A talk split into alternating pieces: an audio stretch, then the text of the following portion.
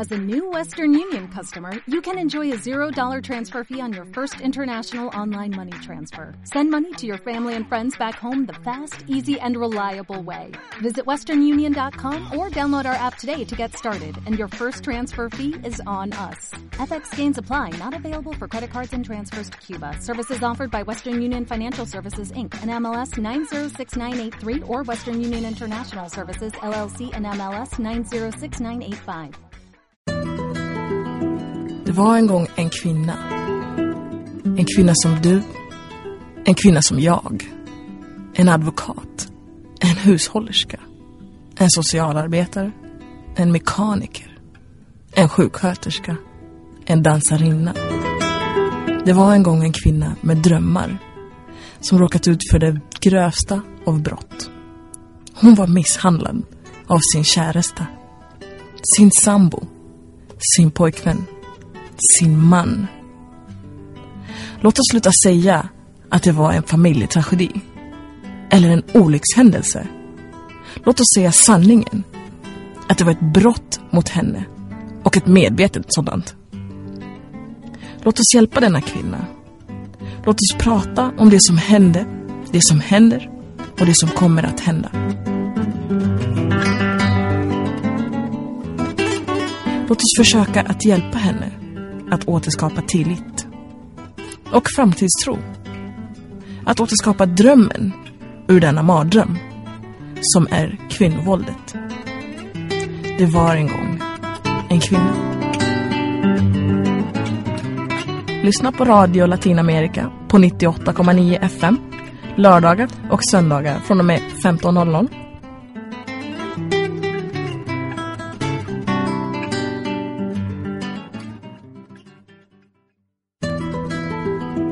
Érase una vez una mujer, una mujer como tú, una mujer como yo, una abogada, una asesora del hogar, una asistente social, una ingeniera, una enfermera, una bailarina. Érase una vez una mujer que fue maltratada de la peor forma posible, maltratada por su ser más querido, su conviviente, su novio, su esposo. Permítenos dejar de llamarlo una tragedia familiar. Permítenos dejar de decir fue un accidente doméstico. Permítenos decir la verdad. Este ha sido un crimen en contra de ella y un crimen bien premeditado. Permítenos ayudar a esa mujer. Permítenos hablar de ello e intentar ayudar a recrear la confianza, a recrear la esperanza en el futuro. Permítenos recuperar los sueños desde esta pesadilla que es el maltrato hacia la mujer. No lo olvides, cada sábado y cada domingo desde las 3 de la tarde en el 98.9 Radio Latinoamérica. Érase una vez una mujer.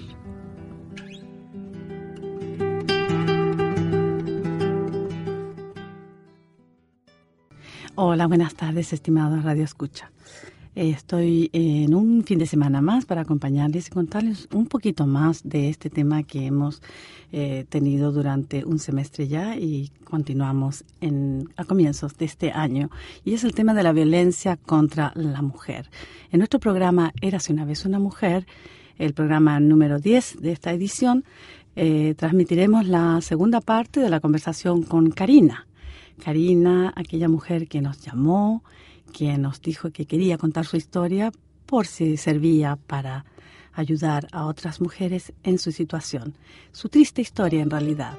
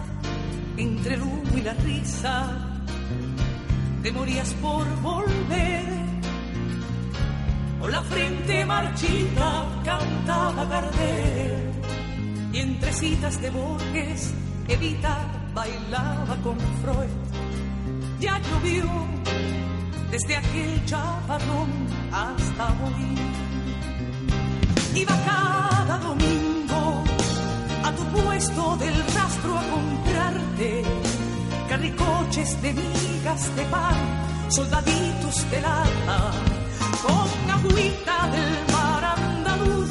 Quise yo enamorarte, pero tú no tenías más amor que el del río de la Plata. Duró la tormenta hasta entrado los años ochenta. Luego el sol fue secando la ropa de la vieja Europa. No hay nostalgia peor que llorar lo que nunca jamás sucedió. Mándame una postal de San Telmo, adiós, cuídate. Y sonó entre tú y yo el silbato del tren. Iba cada domingo a tu puesto del rastro a comprarte morigotes de migas de pan, caballitos de lata, con agüita del mar andaluz. Quise yo enamorarte, pero tú no tenías más amor que el del río de la Plata.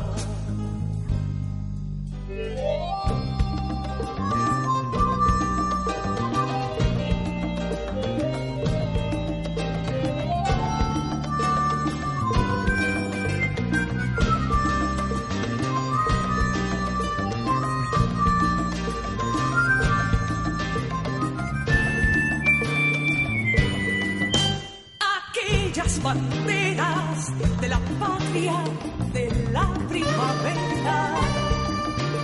A decirme que existe el olvido esta noche han venido.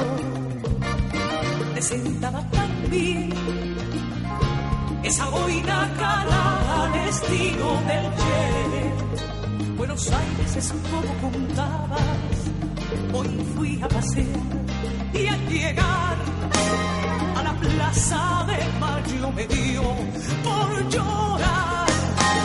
Y me puse a gritar ¿dónde estás? y no volví más.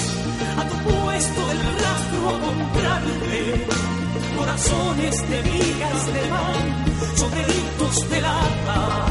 Y ya nadie me escribe diciendo no consigo olvidarte Ojalá que estuvieras conmigo en el río de la Plata y no volví más a tu puesto del rastro a comprarte carricoches de vigas de mar, soldaditos de lata y ya nadie me escribe diciendo no consigo olvidarte.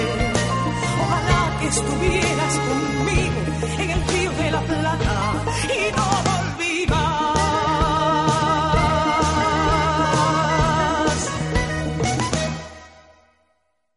En el programa anterior ella nos contaba de sus parejas, eh, aquellas que la habían maltratado eh, durante toda la relación. De, de la segunda relación nació una hija que actualmente tiene 16 años y que también tomó el camino de la madre, es decir, se separó de su padre porque ya empezó a gritonearla, maltratarla y darle órdenes sin sentido para una niña pequeña.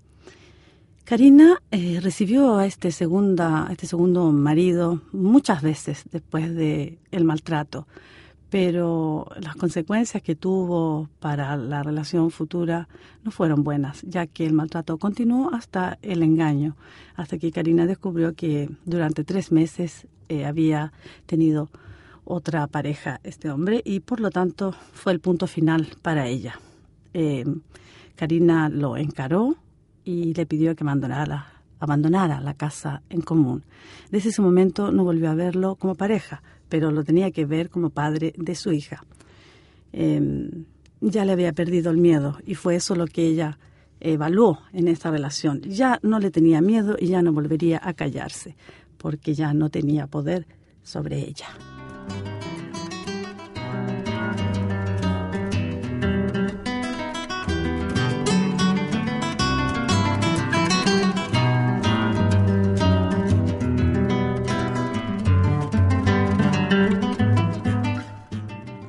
Pero la historia de Karina no terminó allí. Karina encontró otra pareja, su tercera pareja, con la cual eh, volvió a tener esperanza y a creer en el amor. Era un hombre muy entusiasta, cariñoso a veces, pero la mayoría de estas estaba ajeno a la vida de Karina y sus hijos. Karina ya tenía dos hijos de sus relaciones anteriores.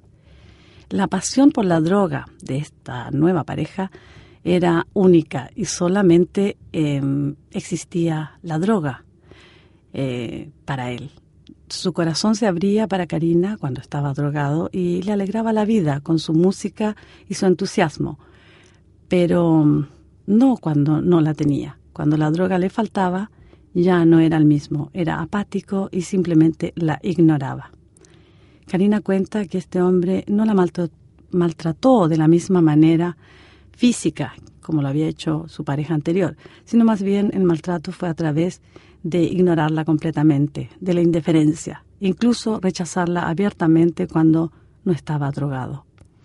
Ella sentía que era mejor conseguirse la droga para que volviera a ser amable, o al menos no agresivo o indiferente.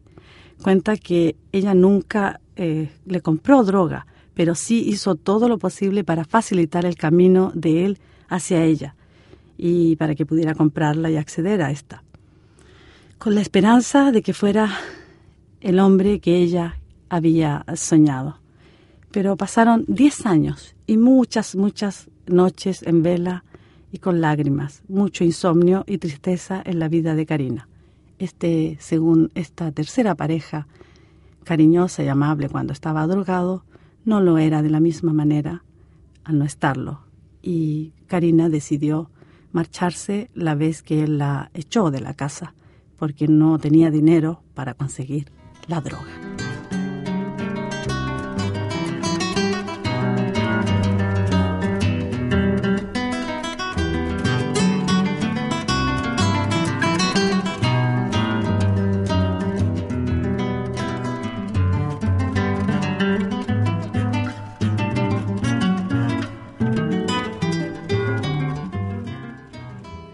Karina vivió sola por largos meses hasta que un día encontró a su actual pareja, a la que describe como muy cariñoso, amable, pero con un genio insoportable y que agrede físicamente cuando Karina le contradice.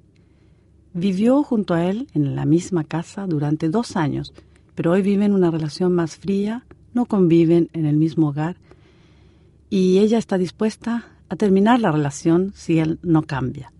Cuenta que muchas veces éste ha lanzado cosas quebrándolas contra la pared o el piso, ha golpeado puertas, dañado paredes en sus ataques de furia.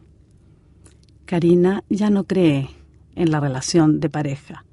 Cree que la agresión masculina es natural, que los hombres creen y están seguros que ellos tienen la razón y se toman todos los derechos sin tomar en cuenta la opinión de la mujer. Dice, yo har slutat.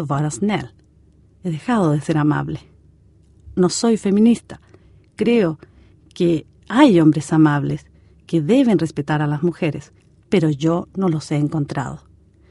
Sorprendida, humillada y maltratada, confía solo en sí misma y dice que esperará a que esa pareja de sueños llegue. Por el momento vive sola con sus hijos.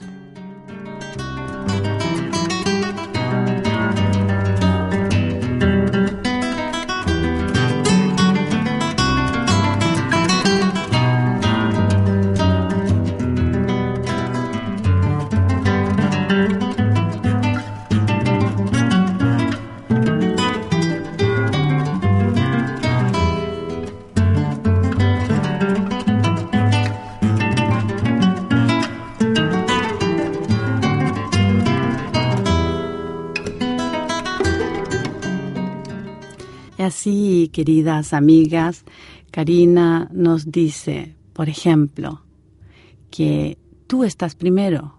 Lo único que puede pasar delante tuyo y por lo que una puede renunciar a todo por ello son los hijos, pero con límites claros, de respeto mutuo, entre hijos y padres, entre hijos y madres, pero por ningún motivo renunciar a todo por un hombre. Uno tiene que pensar en sí misma y decir, yo valgo más que eso. Una relación eh, con un hombre no lo es todo. También está la relación consigo mismo y por sobre todo el respeto a sí misma. Y dice otra, hace otra reflexión eh, controversial. La mayoría de las mujeres piensan con el corazón y los hombres con otra cosa. Y se ríe. Yo sé que piensan con otra cosa. No es con el cerebro en todo caso. Y sigue riendo. Por lo menos la risa todavía abunda en la boca de Karina, aunque sus ojos están ya más tristes. Con esto damos finalizado la historia de Karina que transmitiremos en nuestra segunda parte en sueco y los dejamos con un momento musical.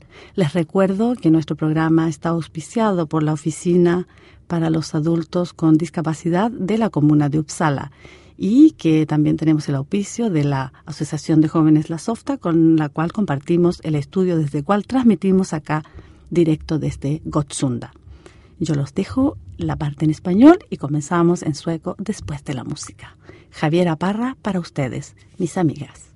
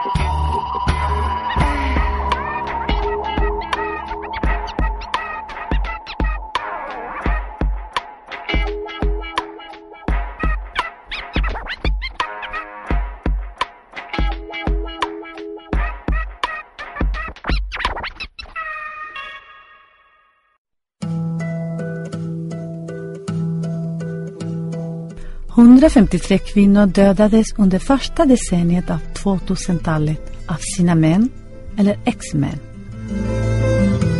Låt oss presentera här morden som aldrig nådde domstolar, som tystas ner eller arkiveras. Gärningsmannen tog sitt liv eller gick fri till och med.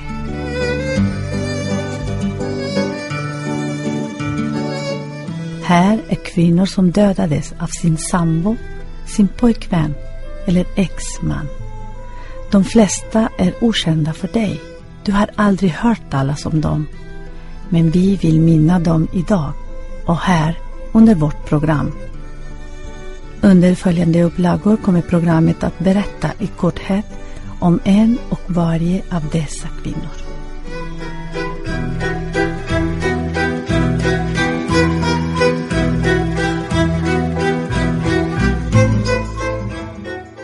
Mari.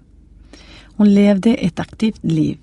Tre döttrar, hund, sommarstuga och täta turer till gymmet i Piteå.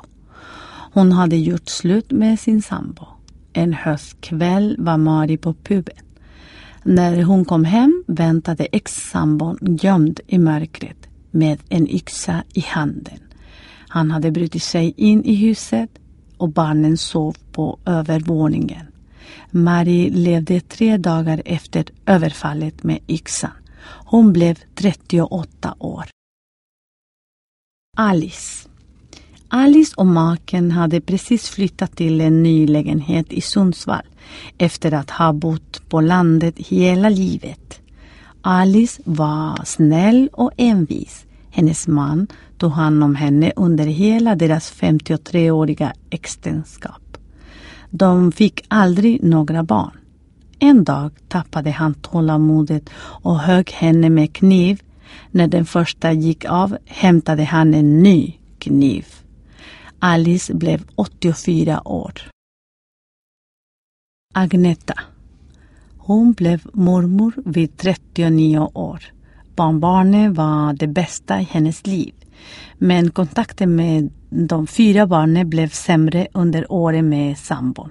Flera gånger försökte hon lämna honom och alkoholen. Agneta vägde 42 kilo. Sambon sa att hon fått ett epilepsianfall men han dömdes senare till fyra års fängelse för dödsmisshandel. Agneta blev 55 år.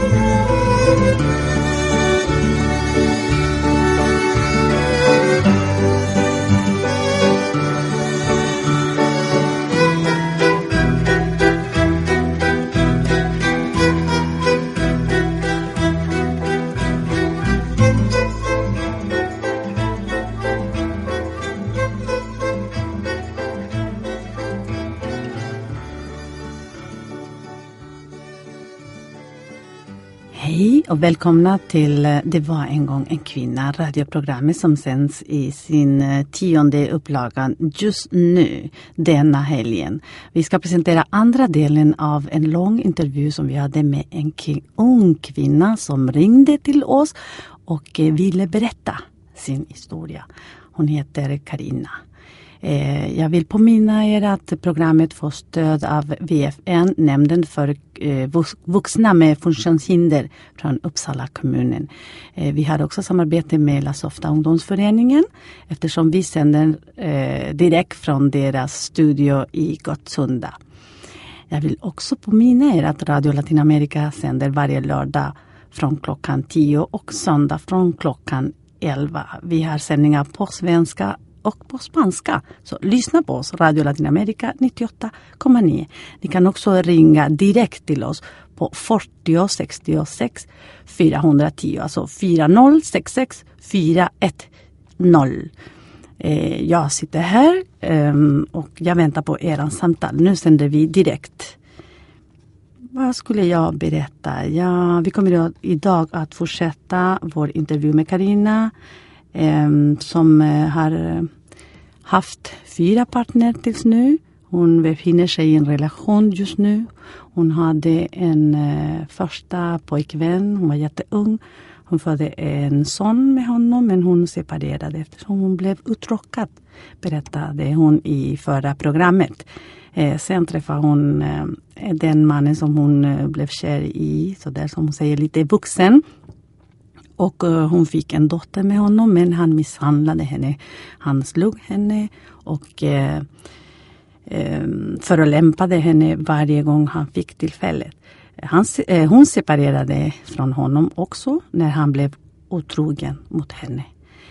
Eh, sen träffade hon en tredje man och sen en fjärde.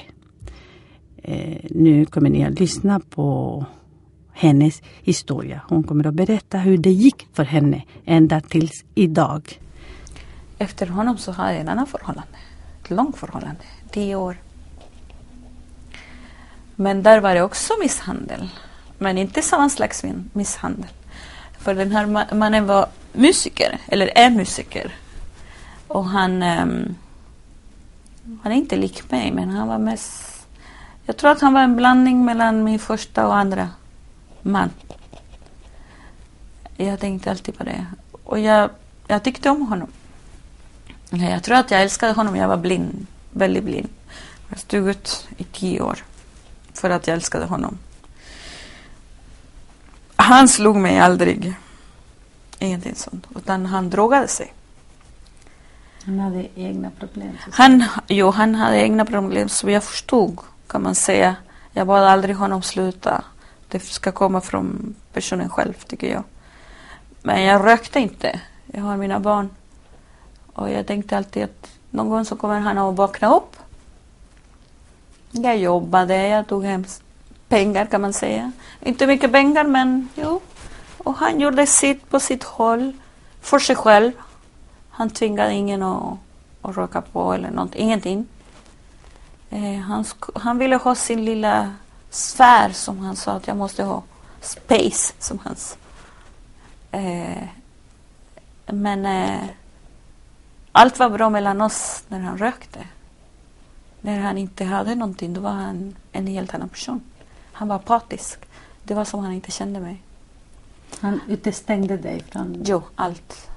Han kände mig såklart, vi pratade, men då ville han inte ha att göra med mig. Det kändes som att vi inte hade något förhållande. Ibland han sa det, speciellt varje sommar var det så. Och sen jag så, jag brukade fråga vad ska du inte skaffa? Var, ibland jag tänkte att det var bättre att han rökte. Då var han snäll. Och... Då var han snäll och han var, då var det jättekul han rökte ju varje dag. Men så fort det var när han inte hittade och inte köpte. Då visste jag att det skulle vara problem. Jag köpte aldrig åt honom. För att jag skulle med på det. Mm. Men eh, jag brukade fråga. Har du köpt det där? Så jag blev lite sådär beroende också. Att han skulle röka. Han, visste, han vet inte om det. Jag har aldrig pratat med honom om det. Har du träffat honom? Men, hur, hur bröt ni? Vad hände där? Jag, jag bröt med honom. Jag tvingade mig själv. Det tog mig nästan sex månader att lämna honom. Jag tänkte på det varje natt. Jag grät varje natt. Jag grät varenda natt bredvid honom. Utan att säga varför. Vad sa han då? Ingenting. Han var ganska lugn. Han brydde sig? Han var drogad. Han var i sin värld. Och när han inte var drogad så han brydde sig inte. Han var helt apatisk. När du sa det, nu är det slut, jag går. Nej, jag sa till honom att nej, det var så att eftersom vi, var, vi, vi hade inte ett fritt förhållande utan jag behövde bekräftelse. För eh, Jag hade inte den bild jag har av mig nu. Eh, jag tror inte jag har aldrig haft det. Jag, jag tror att jag fick den efter det att jag skilde mig från honom. Men då har jag skilt mig från min första som verkligen såg mig som jag, som jag är. Och sen jag träffade på den andra som misshandlade mig. Och så han som inte såg mig. Mm. Eh, så jag hade inte någon självförtroende. Mm. Han brukar aldrig säga åh vad vacker du är. Jag hade vänner som sa det till mig. Du är så vacker och bla bla. De pratade om en vacker kvinna. Jag visste inte vem de pratade om. Jag trodde de pratade om någon annan. Jag var säker på det. Jag blev så förvånad. Så de inte, är du vadå? Jag, ja, jag brukar skratta bara. Så. Jag sa inte ens tack för jag såg mig inte på det sättet. Mm. Har aldrig, jag har aldrig sett mig på det sättet. Och sen hemifrån så var det pappa som sa att jag var vacker. Eh, inte från mammas sida. Men från pappas sida så, jo. Jo. Så även om han var... Pappa var så otroligt, hur säger man, hårt mot mamma. Eh, väldigt bestämd. Bestämde allt. Eh, så det var han som gav kärlek, eh, visade kärlek till mig och mina syskon. Det kan jag säga. Jag har alltid sagt att jag har, jag har den bästa pappa i världen. Jag tror att alla säger så, men jag vet inte. Jag, jag, och han är väldigt... Jag har alltid tänkt, en sån där man vill jag ha. Han är vis och smart och stark. Han är ljuset i, i huset, som jag brukar säga. Jag har till och med sagt det till min mamma. Så är det. Att när han dör så kommer jag att dö. Jag sa det en gång till henne. Jag har sårat henne såklart, men så är det för mig. Känslor är känslor. Jo, De måste tryckas. Mm. Jag har en fråga, Karina.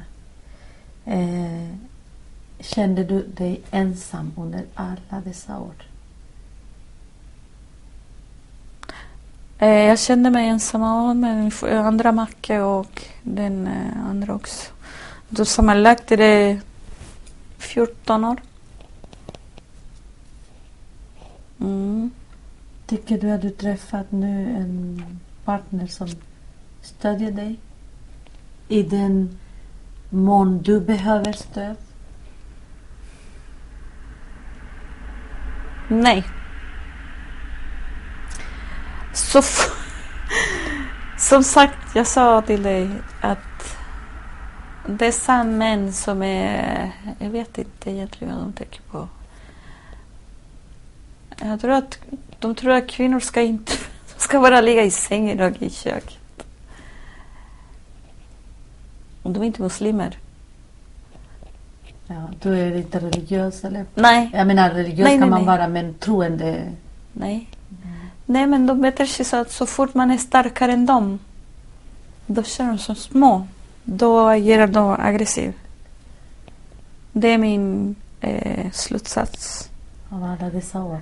Av alla, jo. Och den här mannen som jag, som jag har nu, vi har varit tillsammans nu i Eh, tre år och en halv. Och eh, vi bodde ihop. Jag ville inte flyt, eh, bo ihop med en, på en gång med honom. Han är otroligt snäll. Men han påminner också om min andra make. Påminner om min pappa när han är arg. Han är otroligt stark också. Men eh, Har han slagit dig någon gång? Nej. Han blir så arg att han kan trampa på saker, kasta saker. Eh, men han har inte... Ja, men inte... Ja, slagit dörrar eller gå. Men eh, han har inte slagit mig. Men han har kallat mig för saker. Och eh, vi bodde ihop i nästan två år. Och sen jag bestämde mig att jag tänker inte ta det där en gång till. Så jag, jag bara flyttade. Jag sa att jag ville vara serbo. Att jag klarar, eh, eller han, att vi tillsammans kan inte, vi kan inte leva tillsammans. För jag har, han sa att jag har för många åsikter. Och det har jag hört förut. Jag har upplevt det där. Så jag känner igen det. Så jag ska inte, för, jag ska inte vänta. Du flyttar ni är serbo som jag vet. Jo, vi är serbo. Vi är serbo. Mm. Men ändå, serbo vi ses nästan aldrig. Och just för att jag har den synen att ingen ska komma och trycka ner mig. Är du snäll med dina partner? Jag menar, vet du vad? Jag har forskat lite i den här eh, i det här temat så att säga, Mm. stora temat. Och men när de, blir till, när de vill tillfrågade varför slår de sin kvinna, varför blir de aggressiva eller kastar saker eller kallar henne för någonting. Då säger ah, men det, hon har blivit dum. Hon säger saker till mig. Hon tjatar för mycket. Mm. Ehm, hon, hon är osnäll. Mm. Så jag måste påminna henne att hon måste eh, typ vara eh, ja, med mig som är Ja. hennes man. Mm. Tycker du att du är snäll? Nej, nu är jag inte snäll. Inte nu längre. Nej, jag var snäll förut. Väldigt snäll. Och sen, jag har alltid tänkt så där att de tar mig för att jag är dum. Om du är för snäll. Om jag är för snäll. Nej, jag har känt så där att de tror att Jaha, hon kommer inte att vad som helst för att hon är så snäll. Så den här sista så kanske jag, kanske det är mitt, jag vet inte. Men eh, det är mitt fel. Att det blev så här. Jag är inte snäll med honom. Inte alls. Jag säger ifrån på en gång. Det kommer vara vad som helst. Jag tolererar ingenting. Jag står inte ut med någonting. Även om han har inte gjort någonting. Jag säger ifrån. Och det är fel. Och han brukar säga nej men det är du, det är du. Jag har inte... Bara om jag erkänner först. Jo, det var fel av mig, bla bla bla. Då erkänner han. Men inte annars. Och där, jag kan inte ta det. Utan jag säger okej, vi ses, ha det bra. Men jag kan inte ta det där att kan han inte komma och bara säga vet du, jag gjorde fel. Han gör inte det. Måste du göra först, sen göra. Jo. Och alla de andra har inte gjort det heller. Så det fortsätter att vara en sån, du vet, när man, du vet det finns en lek när man är barn sådär eller när man träffas. När man drar en, en snöre, Mm. En, en, eh, En ett tim, ett tim och en en annan tim och sen man drar, man drar tills någon Ja, ger, ja. ger efter. Så är det. Jag brukar ge efter. Men Mm. inte ge efter så där att jag är jättesnäll utan jag blir kallare och kallare. Vi har nästan ingen sexliv för att jag vill inte. Han får klara sig själv. Jag bryr mig inte. Och han känner det där såklart. Tycker du att du eh, har känslor för honom? För att du behåller ändå Kontakten är, förhållandet? eh, Nej, inte som, för, inte som jag hade för de andra. Men du vill inte förlora honom heller? Nej. Jo, nej, jag kan förlora honom imorgon. Nu är du beredd? Jo, jo, det är ingen fara. Jag är ingen fara så. Jag är mer beredd än vad jag för- var förut, men jag är, det är inte jag som blev kär i honom. Det var han. Jag tyckte om honom sådär. Och sen han är snäll och han, han, han gör allt för mig. Det kan jag säga. Men ändå, så fort han börjar visa en aggressiv sida så sa jag nej. Jag tänker inte ta det. Har du pratat med honom om det? Varför kan ni inte vara lika varandra? Jag menar ha ett, ett, eh, ett förhållande, ett rättvist förhållande mot varandra. Jo, det vill han. Han vill ha ett lugnt förhållande med mig. Han vill gifta sig och allt. Men eh, han säger jag rätter gallfeber. Och det måste på min inställning att jag tar inte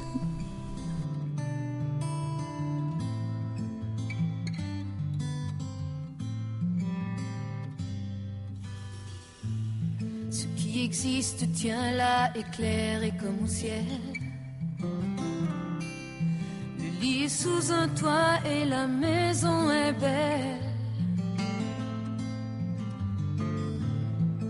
Fenêtres ouvertes, on sait qu'il y a quelqu'un. Que la vie s'est offerte en soufflant sur sa main. Simplement au nom de tous les rêves. Celui qui dort avec moi, C'est avec lui que je dors, doré de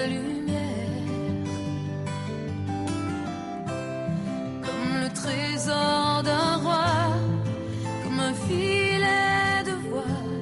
C'est avec lui que je dors, tous ces silences en moi.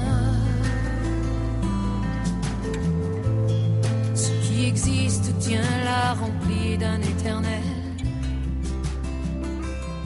Il ne peut pas faire froid en chauffant l'étincelle.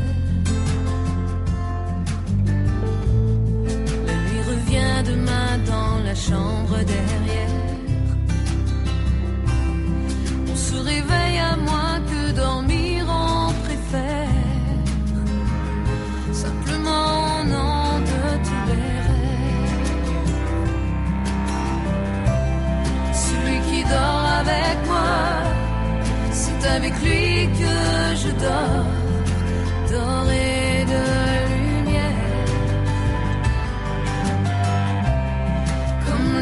trésor d'un roi, comme un filet de voile, c'est avec lui que je dors, tous ces silences en moi.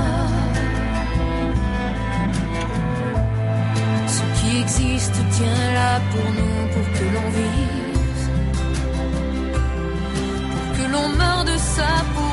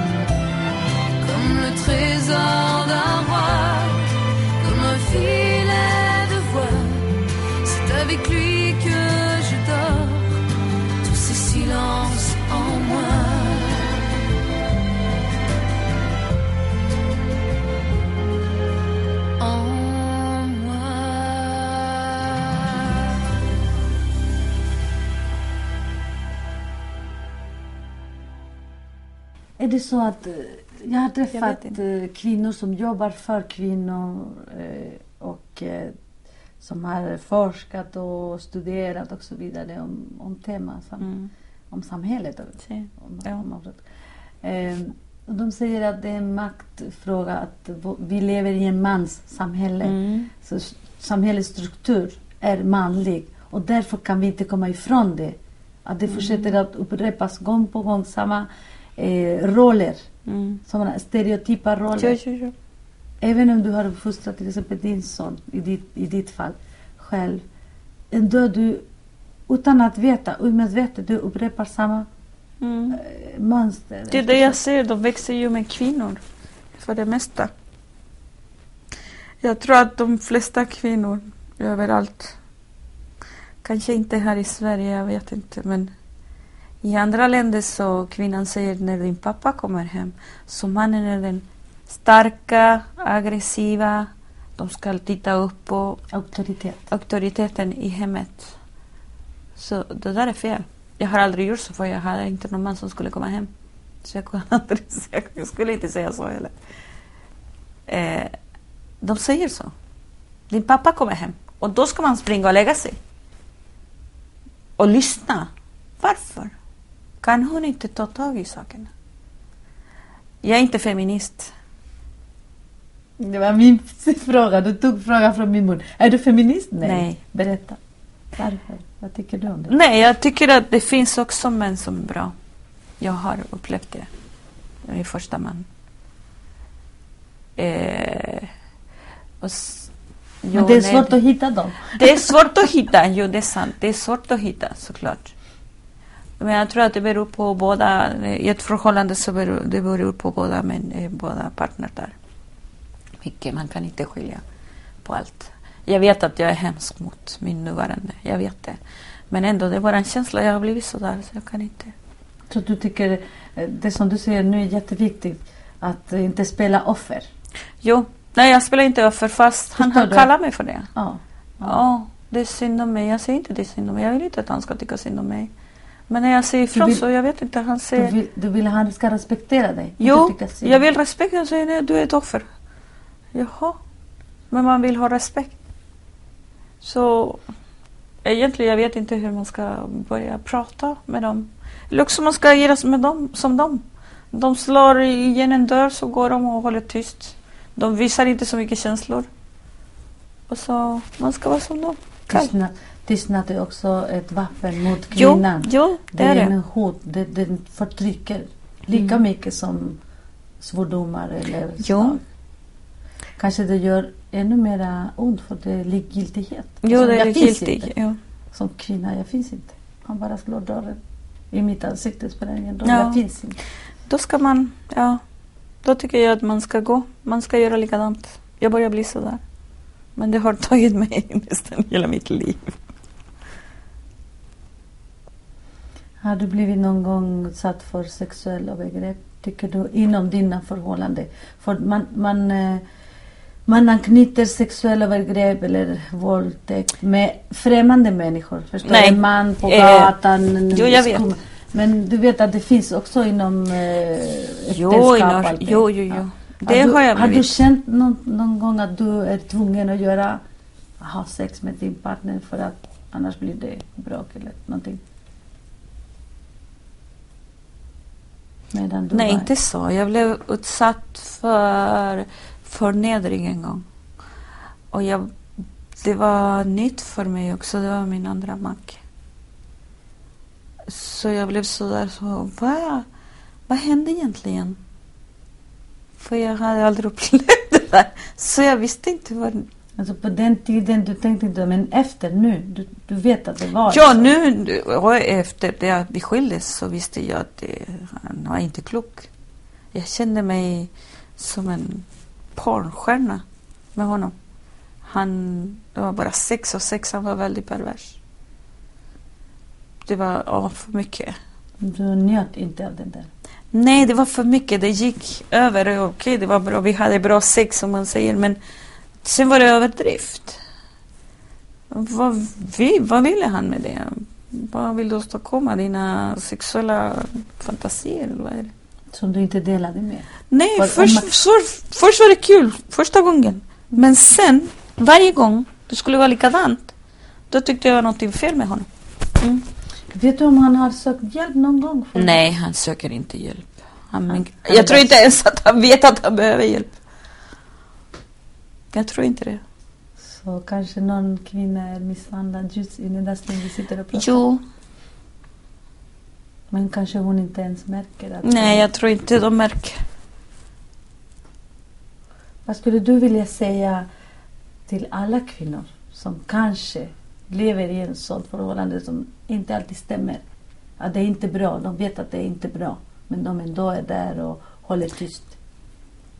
Vet, vet, ändå vet de när de ska vara tysta för att Mm, inte ja. väcka djävulen i mannen. Mm. Vad vill du säga till dem? Att, eh, okej, om man har barn, såklart. Om man har barn, in, med, inte om den här mannen som de lever ihop med är pappan. De ska tänka på, på barnen och på sig själva först. Det är ingenting annat som spelar roll. Det där är inte sista mannen de kommer att träffa. Eh, det är inte... Eh, livet tar inte slut. Speciellt i det här landet så finns det, jag menar, det ekonomiska situationen fortfarande är bra, så man klarar sig på det sättet. Man är inte beroende ekonomiskt, så man behöver inte bo tillsammans med den här människan. För jag vet inte om det är deras pappa, det spelar ingen roll. Du kommer först, så ska man tänka. Det är jag som är först och mina barn. Om man visar den där styrkan, man hjälper barnen på traven. Man, annars blir barnen lika... Hur, ska man, hur säger man? pappret. På spanska kanske jag kan hjälpa dig. No sé, no, los niños también ¿cómo se, se... Dig? No, se sí. Ja, då, blir eh, barnen, då, då tror barnen att det är normalt att leva så. Jo, att man, att man ska ta det där, att man ska ta varje gång att var är maten och varför har du inte städat och varför ser det ut så här och var är mina kalsonger? Vadå då? Vem är du? Jag är inte din, din piga. Mm. Det är därför man ska, det ska vara likadant, rättvist. Tydliga gränser. Tydliga gräns, gränser eh, med barnen också. Man sätter gränser till barnen och sen han ska också göra sin, sin del i, i det. Man får ju barn tillsammans. Delar eh, Så hushåll och allting. mm, man ska inte ta det där. Helt enkelt, det, det är bara så. Man tror, man ser inte det när man är i den i, i när man lever i den där förhållanden. Man kan inte se utifrån. Men eh, Men man mår inte bra så man vet Nej, man mår inte bra, man vet inte var man ska ta vägen eller man, man skäms för att be om hjälp. Och sen säger jag det är jag som är dum, så hur ska, jag, hur ska jag visa till andra att jag är dum? Jag tror att man tänker så. Inte ens till familjen man säger, man känner. Eh, ja, titta det här händer. Eh, nej, man ska tänka på sig själv. Man säger jag kommer först. Jag är värd, jag är värd mer än det här. Den här saken. Än det här, än det här livet. Man kommer inte hit för det där. Till livet. För att leva sådär i, i terror, i våld. Tror du att eh, kvinnor vill eh, leva ensamma? Ja, just det. För det, är väl- Det där är en annan fråga. Ja. ja. Jo, eh, jag, de flesta kvinnor ja, tänker mer med hjärtat än vad de tänker med hjärnan. Kontroversiellt påstående, men varsågod. Förlåt, jo, men jag, tänk, jag sa till dig, jag är inte feminist. Nej, nej, nej. Men eh, jo, och män tänker mest, inte med hjärnan, de tänker med någonting annat också. Men inte med hjärtat. Inte, inte med hjärta, inte med hjärna, med vad tänker Ja, de tänker? Gissa. man tänker inte. Nej, men jag skojar inte. Ja. No, pero det är sant. Jag, jag tror att ja, man säger åh, han är så vacker. Och han är så snäll. Och titta, han köpte det åt mig. Och man känner sig utvald. Men eh, man ska tänka bara på det onda. På när man blir nedvärderad. När eh, de får sin utbrott. Det ska man tänka på. Att egentligen han är... Att du tog miste. Alla har sin charmiga sida. Men så fort man ser någon tecken på att eh, han kommer att... Han ber dig, han, om han inte sätter dig först, då är ingenting att ha.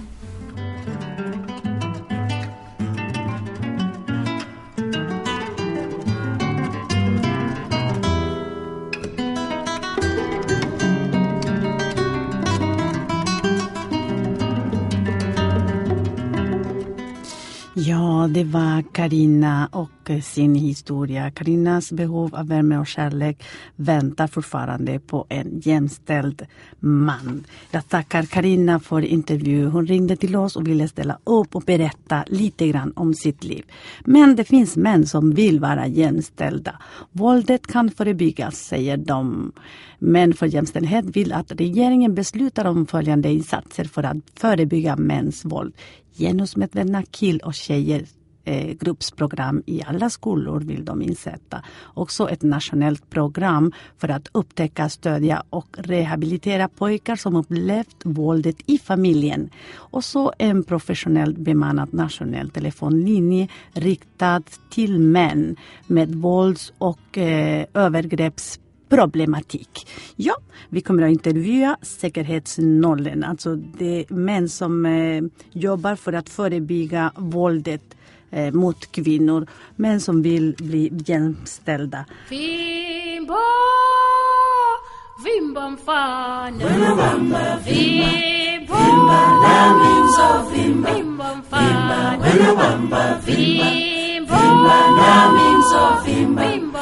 vimba wanobamba vimba nami mzovimba wanobamba vimba nami mzovimba vimba wanobamba vimba vimba nami mzovimba vimba wanobamba vimba vimba nami mzovimba vimba wanobamba vimba vimba nami mzovimba vimba wanobamba vimba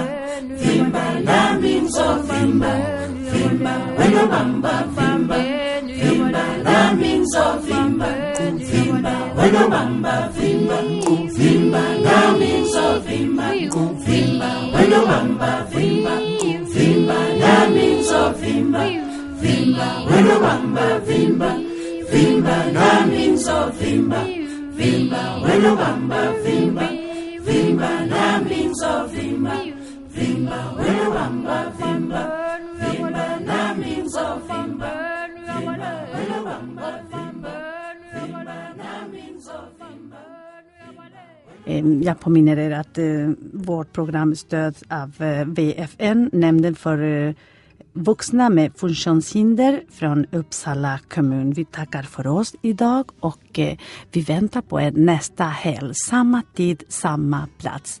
Lördag och söndag klockan tre. Det var en gång en kvinna. Det var en gång en kvinna. En kvinna som du. En kvinna som jag.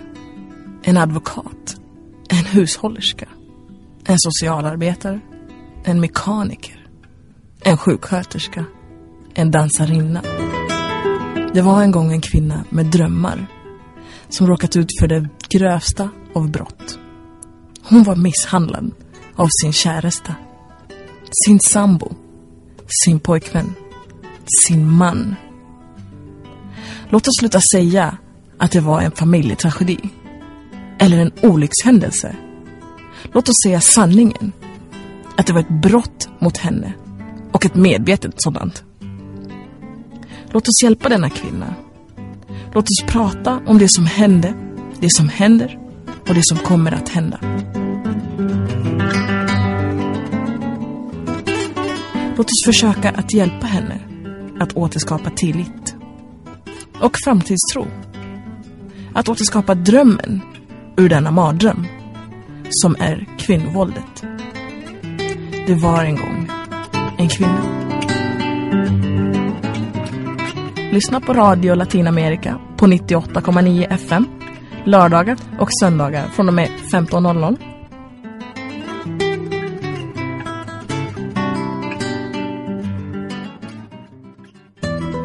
Vi tackar för oss och hoppas att vi träffas nästa helg på 98,9 FM Radio Latinamerika.